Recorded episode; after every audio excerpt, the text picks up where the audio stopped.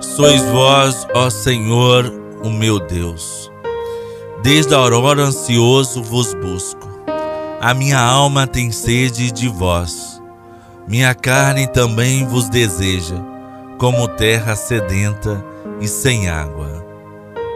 Minha amiga, meu amigo, somos convidados a edificar a vida sobre o fundamento da fé, para não sucumbir às dificuldades saciemos nossa sede no Senhor, que é o nosso refúgio e fortaleza. Em nome do Pai, do Filho e do Espírito Santo. Amém. O Deus da esperança que nos cumula de toda alegria e paz em nossa fé, esteja conosco. Bendito seja Deus que nos reuniu no amor de Cristo. Para compreendermos bem a palavra, que vamos meditar, peçamos. Espírito Divino, luz de Deus, vinde nos iluminar, para que possamos compreender o sentido profundo da palavra de Deus. Fazei-nos discípulos missionários de Jesus, caminho, verdade e vida, transformando nosso coração em terra boa, na qual a palavra produza frutos abundantes. O Senhor esteja conosco, Ele está no meio de nós. Proclamação do Evangelho de Jesus Cristo, segundo Marcos. Glória a vós, Senhor. O Evangelho de hoje, 29 de maio, sábado, está em Marcos. O capítulo é 11. Os versículos de 27 a 33. Naquele tempo, Jesus e os discípulos foram de novo a Jerusalém. Enquanto Jesus estava andando no templo, os sumos sacerdotes, os mestres da lei e os anciãos aproximaram-se dele e perguntaram: Com que autoridade fazes essas coisas? Quem te deu autoridade para fazer isso? Jesus respondeu: Vou fazer-vos uma só pergunta. Se me responderdes, eu vos direi com que autoridade faço isso. O batismo de João vinha do céu ou dos homens? Respondei-me. Eles discutiam entre si. Se respondermos que vinha do céu, ele vai dizer: Por que não acreditaste em João?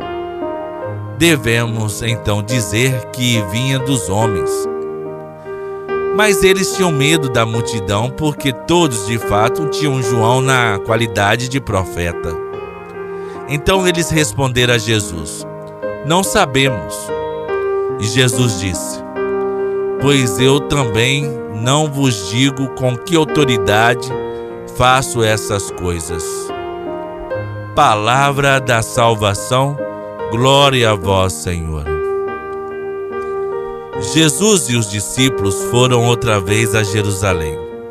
Enquanto andava pelo templo, os sumos sacerdotes, os escribas, mestres da lei e os anciãos se aproximam de Jesus e lhe perguntam: Com que autoridade fazes essas coisas e quem deu autoridade para fazer isso?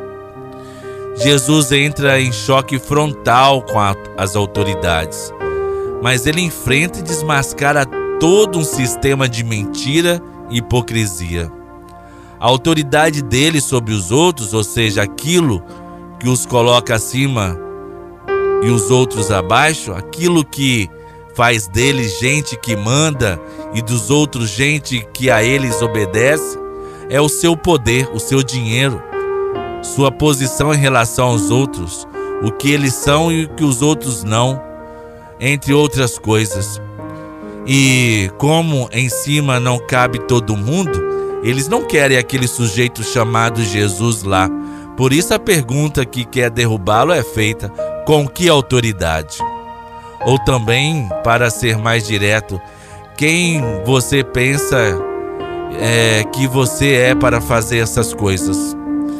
Poderia ter dito que fazia aquilo em nome de Deus, por mando dele, com a autoridade vinda dele pois essa autoridade ele tinha. mas não fez. Por quê? Porque Jesus não entendia autoridade como um princípio de poder, mas sim como um princípio de valores. Jesus não queria estar acima, ser obedecido ou seguido por conta disso, mas sim por conta dos valores que ele estava deixando. Se há alguma autoridade, a autoridade que há está nisso, em princípio de valores.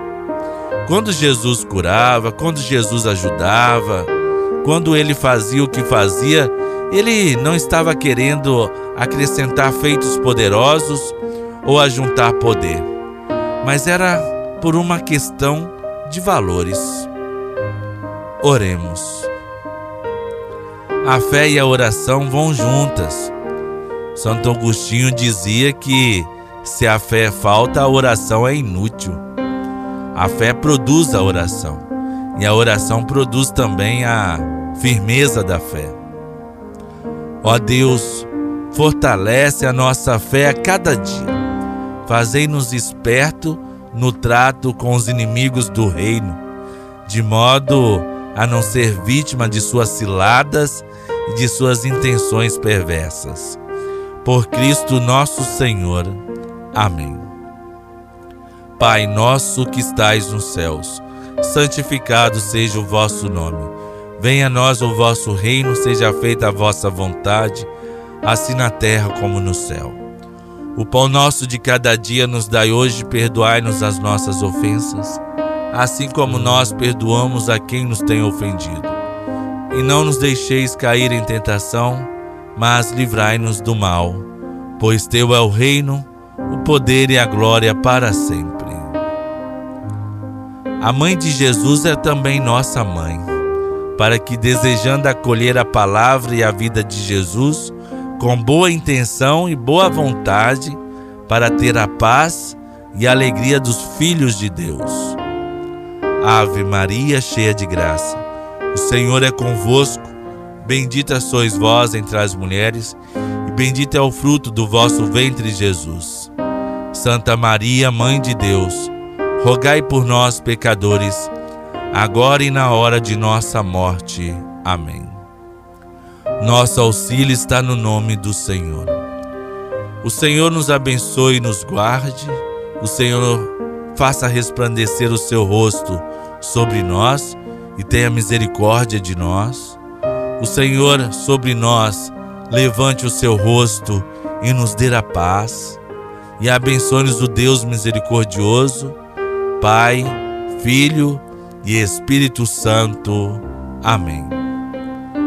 A lição que podemos tirar deste texto bíblico é de não deixar que o poder do mundo coloque em nossas mãos um poder de aspecto ofensivo, mas sim de respeito e ajuda para com o outro. No amor de Santa Rita, nunca estaremos sozinhos.